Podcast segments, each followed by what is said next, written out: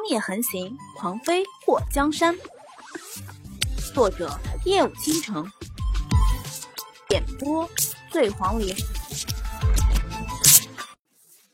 淮南侧身躲开那宝剑后，眼眸一眯，掏出剑挡了过去。刺耳的响声，还有那晃眼的亮光，让坐在附近的人都让开了位置。刀剑无眼，被伤到就倒了霉了。你是这里的老板？淮南看到面前的绝色美女，一脸的冰霜。朝廷办案识相的，离远点。乐老板那冷冰冰的脸上毫无表情，毫不手软的对着淮南的胸口刺来。淮南身为景王身边的贴身侍卫，这功夫是极高的。而乐老板年纪轻轻，却能依靠自己的实力。坐拥这在江湖中非常出名的黑店，功夫也不弱。两个人这一动手，客栈里的客人酒也不喝了，全都站在一旁看热闹叫好。不少人都暗中擦了一把冷汗。多亏之前没在这里闹事，这乐老板的确是很厉害。祸水还以为自己要被淮南给发现了，以他现在这个德行。再加上一个手无缚鸡之力的莫贪欢，要是淮南想带他走，没人能保得住他。叔，别看热闹了，我们快跑！祸水拽了莫贪欢的袖子一下，瘸着脚就要趁乱跑出去。你闹呢？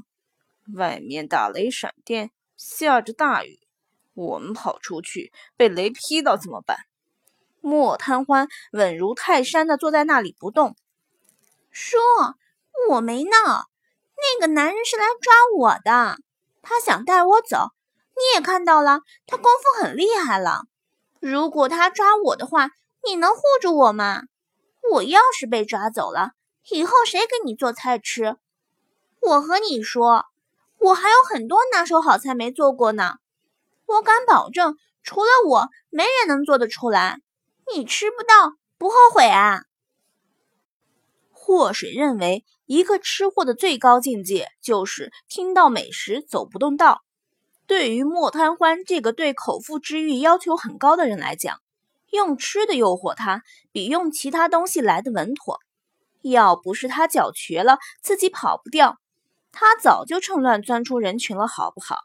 何苦和莫贪欢在这里商量？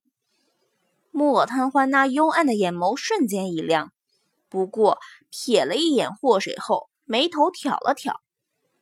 来抓你的？你是大盗还是骗子？那些人穿着官服，是朝廷中的人。你是不是摊上大事了？慕容随风目的不明，要抓他回京，那算不算大事儿？他要是被抓回去。也许会被送回丞相府，而他这身体本尊死的不明不白的，他要是回去，还没等站稳脚跟，没准又被人给咔嚓了。这算不算大事儿？还有，他身体里那个狼牙针的毒还没解，一旦离开莫贪欢就会死，这又算不算大事儿？叔，我真摊上大事儿了，要关我的小命啊！快别看热闹了，咱俩跑吧！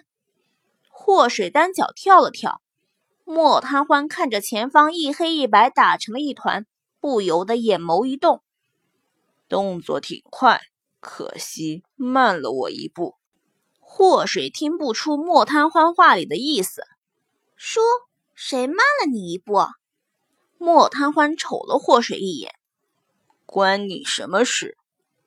祸水好想掀桌，这个家伙就是个态度恶劣的混蛋。如果那些人要抓我走的话，怎么办？你想走吗？当然不想。莫贪欢伸出手拽了一下他的长马尾，让祸水疼的歪了一下脖子。你不想的事情，谁能逼你？祸水的脸颊一抽。小手动作更快的抓住莫贪欢的长发，人家武力值强，想怎么逼我就怎么逼我，你能管得了？莫贪欢突然露出一脸的鄙夷：“你现在跪下拜师，当了我徒弟以后，我罩着你。”叔，你别闹了，等我们到了无量山，我给你做好吃的。快走，快走！祸水挽着莫贪欢的手臂，一蹦一蹦的。你看，等下我给你打伞，你继续背我行不？你还让我背你？不干！祸水无奈的看着他。到了无量山，我给你做辣子鸡丁、酸菜鱼、干煸牛肉，还有各种让你辣到全身冒汗的美食，怎么样？通过这几日的接触，他发现莫贪欢清淡的饭菜不喜欢，就喜欢重口味的。从今天这水煮鱼就看得出来。莫贪欢的表情凝滞了一下，很快嘴角一勾，成交。就在淮南和乐老板打在一起的时候，莫贪欢背起祸水，吃剩下的菜也不要了。反正回无量山，祸水还会给他做更好吃的。祸水和伙计买了一把伞，趁着店里混乱，两个人就出了客栈。雷声轰隆隆的。那大雨点子快赶上冰雹了，砸在祸水的伞上，就感觉这伞要被砸出大洞来。叔，这里离无量山还有多远？祸水一只手揽着莫贪欢的脖子，另一只手撑着雨伞。莫贪欢的靴子和衣服下摆都湿掉了，前方雨下的都冒烟了，雾气腾腾的，看不清楚道路。如果方向没错的话。明天早上就到了，你后背那破包袱能不能扔掉？什么叫破包袱？里面的东西很值钱的。莫贪欢往上掂了掂它，要不然你自己下地笨。叔，你最好了，温柔的前无古人，体贴的后无来者。你怎么忍心看着我受苦，对不对？我的脚好疼，好疼！祸水把脸贴在他的后背上，像撒娇的小猫一般蹭了蹭。莫贪欢嘴角扬起，不过语气刻薄：“别往我身上蹭口水。虽然说的确让你口水横流，我才没蹭口水，人家这是和你亲近了啦。”祸水觉得这个男人虽然长得唯美。可是，一说话就掉形象。亲近，你能不能别这样贱兮兮的讲话？小心我给你扔水沟里去！莫贪欢嘴上这样讲，不过表情还是很受用的。祸水看不到莫贪欢的脸，盯着他的后脑袋做鬼脸，真是不解风情的男人。祸水，啊！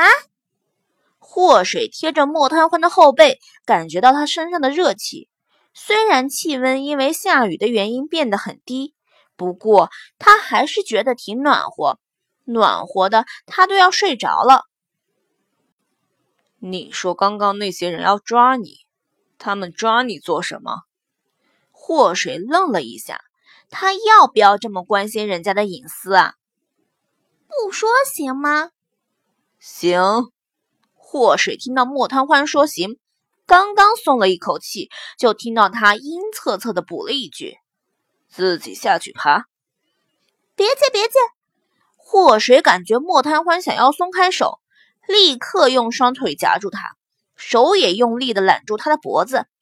我坦白，我从宽。莫贪欢的嘴角一抽，咬牙切齿：“把你手脚松开！”你信不信？叔一生气都给你剁下来。你从小是在醋缸里泡大的吧？脸怎么这么酸？说翻脸就翻脸。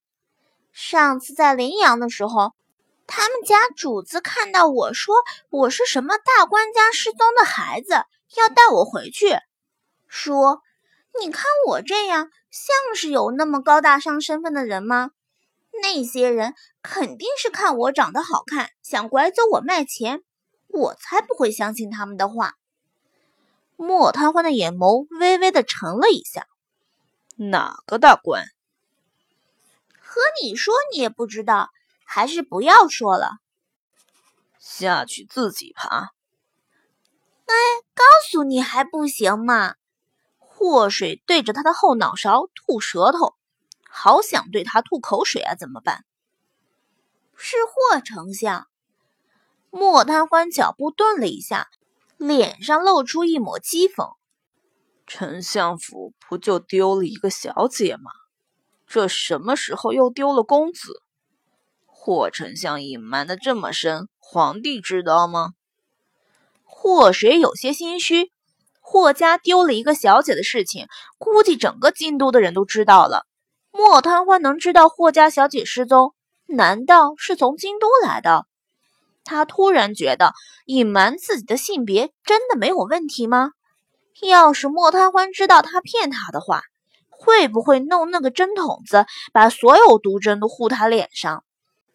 一想到莫贪欢发现他竟然背个女人，然后暴怒的时候，祸水就有种世界末日不过如此的感觉。叔，你认识霍丞相啊？有所耳闻。他是个什么样的人？对于那个未曾谋面的便宜爹，祸水还是有点兴趣的。妻妾成群，风流种子。莫贪欢冷斥了一声：“叔，呃，其实如果……”那个，废什么话呢？吞吞吐吐的，不想说咽回去。你，祸水瞪了他一眼，他还不说了呢。等他的毒解了，到时候站在他面前告诉他自己是女人的事情，气不死他。身后传来了马蹄声，祸水突然神经紧绷起来。叔，那些人是不是追来了？快跑，快跑！换你背着竹袍给我看。莫贪欢步伐均匀，没因为下雨路滑而减慢，更没有因为后面有追兵而加快。这样的淡定让祸水脸蛋子疼。很快，后面骑马的人就追了上来。淮南骑着马横在莫贪欢和霍水的面前。五小姐，别来无恙。去你妈蛋的五小姐！老子现在是霍公子啊！喂，霍水生怕莫贪欢突然质问他，不由得把雨伞遮挡得更低。前面骑马的公子，你在和谁讲话？淮南嘴角一动，王爷在临阳等着吴小姐。公子认错人了，我和我家大叔还要赶路，麻烦你让开。淮南手中宝剑一挥。削断了祸水手中的雨伞，看到因为雨伞掉落而被大雨浇成了落汤鸡的莫贪欢和祸水，淮南的表情微微的一愣。在客栈的时候，他没注意和祸水坐在一起的莫贪欢，此时看到就觉得视线再也挪不开。世上竟然还有如此漂亮的男子！你这人怎么如此不讲道理？弄坏了我们的伞是闹哪样？祸水看到莫贪欢那满头墨发被雨水浇湿贴在脸上，伸出手放在他头顶帮他挡雨。淮南看到祸水后，酷酷的脸上有一丝的放松，终于找到王爷要找的人，这回可以交差了。五小姐，你那脚是怎么了？我扶你上马，比被人背着舒服。淮南跳下马背，走到霍水的面前。莫贪欢的脸色一直就难看的要命，不只是因为被淮南打量，更是因为雨伞掉落，大雨把他的全身都浇湿。滚开！从莫贪欢那红殷殷的嘴唇挤出了两个字。淮南眼眸眯起，一剑划向莫贪欢的脖子。在他眼中，死几个无关紧要的人并无不可。虽然眼前这个男人看上去有种似曾相识，不过他不会为了任何不相干的人耽搁王爷交给他做的事情。别伤他！祸水大喊了一声，淮南的这一剑肯定会要了莫贪欢的命。他看到躲是躲不过了，条件反射的伸出手挡在莫贪欢的面前，那姿势好像是想空手夺白刃。淮南的宝剑在碰触到祸水小手的一瞬间停顿，吓出了一身的冷汗。如果他没能停住剑，祸水的两只手怕是都会被削掉。祸水的心都要从嗓子眼跳出来，他这是在用神命做赌注啊！他就赌慕容随风身边的人不敢伤他，虽然他不知道自己对慕容随风有什么用处，不过慕容随风让人紧追不舍的，肯定是觉得他还有用。万幸的是，淮南的剑在碰到他手腕的时候及时收住，即使如此，那剑气还是伤到了祸水的手。莫贪欢在看到祸水伸出手挡在自己面前的时候，微微的一愣。祸水手腕上滴落的鲜血刺得他眼睛有些疼，他的双眼在那一瞬间幽深的看不到一丝光芒。笨得像猪一样。莫贪欢把祸水从自己的后背扔到地上，动作简单又粗暴。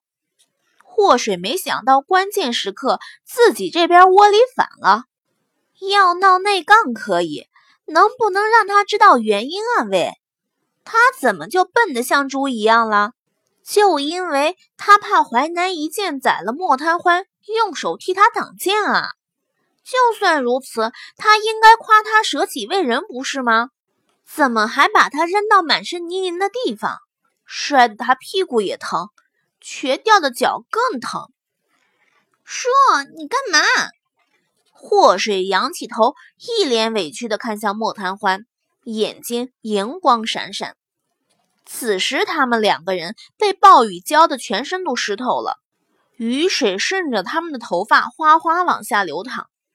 祸水眼角滴落的泪水随着雨水滑落，莫贪欢觉得胸口被一股恶气堵得生疼。看到祸水委屈的模样，他的表情阴冷的吓人。伤我的人，要你的命！莫贪欢在说出这话的时候，天空划过一道闪电，照得他脸色白得像地狱来的勾魂使者。他的声音冷漠的像一阵寒风，直接让听到的人心里发凉。淮南的眼眸倏然瞪大。还没等他做任何抵抗，就觉得腹部一疼，低下头一看，一柄泛着寒光的宝剑由他的后面直接穿腹而过。都伟，淮南身边的人见状后大声叫了出来，还没等过来施救，就传来一声惨叫，紧接着四周惨叫声一片。祸水的眼眸瞪得大大的。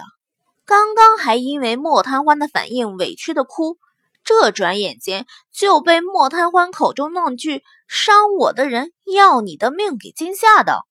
他什么时候成了他的人了？他自己怎么都不知道？接下来，淮南被人一剑穿腹，其他人瞬间被割了脑袋的场景，让祸水觉得再过二十年自己都忘不掉今天的惨烈场面。淮南的口中不断的涌出鲜血，他怎么也没想到自己会在这个地方毫无防备的被人重伤。师傅，这人怎么处置？一个温润的、让人听着就心旷神怡的声音传来。有个穿着月牙白衣服的人，在一剑刺穿淮南后，又拔剑杀了周围的人，最后从淮南的身后露出脸来。是啊，莫贪欢的声音冰冷中不带任何感情。等等，祸水快要被吓尿了，好吗？为何黑店的乐老板会叫莫贪欢师傅？为何这个容貌绝美的乐老板说话声音磁性的像个男人？莫贪欢眼眸一眯：“你是不是傻了？他刚刚差点废了你的手。”你也说是差点。他不是及时停下了吗？祸水虽然对淮南没好感，尤其刚刚淮南已经对莫贪欢动了杀机，想要杀了莫贪欢。可是他毕竟从那个戴着面具的男人手中救过他，他不能忘恩负义。老三，杀了他！莫贪欢的声音里有着让人不能抗拒的霸道。不许杀！谁杀了他，我和谁玩命！祸水就这个暴脾气，对他有恩的人，他不会恩将仇报。不过和他有仇的，他也必须找个机会把仇报了。师傅，身为人家的徒弟，此时还真的有点左右为难。师傅的话你不听了是吗？莫贪欢眼眸一眯，祸水从泥泞的地上爬起来，忍着脚疼，蹦到莫贪欢面前，伸出两只手去推他。莫贪欢，你今天要是杀了他，我这辈子都不给你做好吃的。另外一边。淮南感觉腹部的剑被人用力的抽出，口中喷出了一口鲜血，他扑腾一下倒在了泥水里，视线模糊，耳边的声音也一点点消失。在临昏迷前，他好像听到祸水大喊：“莫贪欢，你今天要是杀了他，我这辈子都不给你做好吃的。”如果他这次没死，那他欠了他一条命。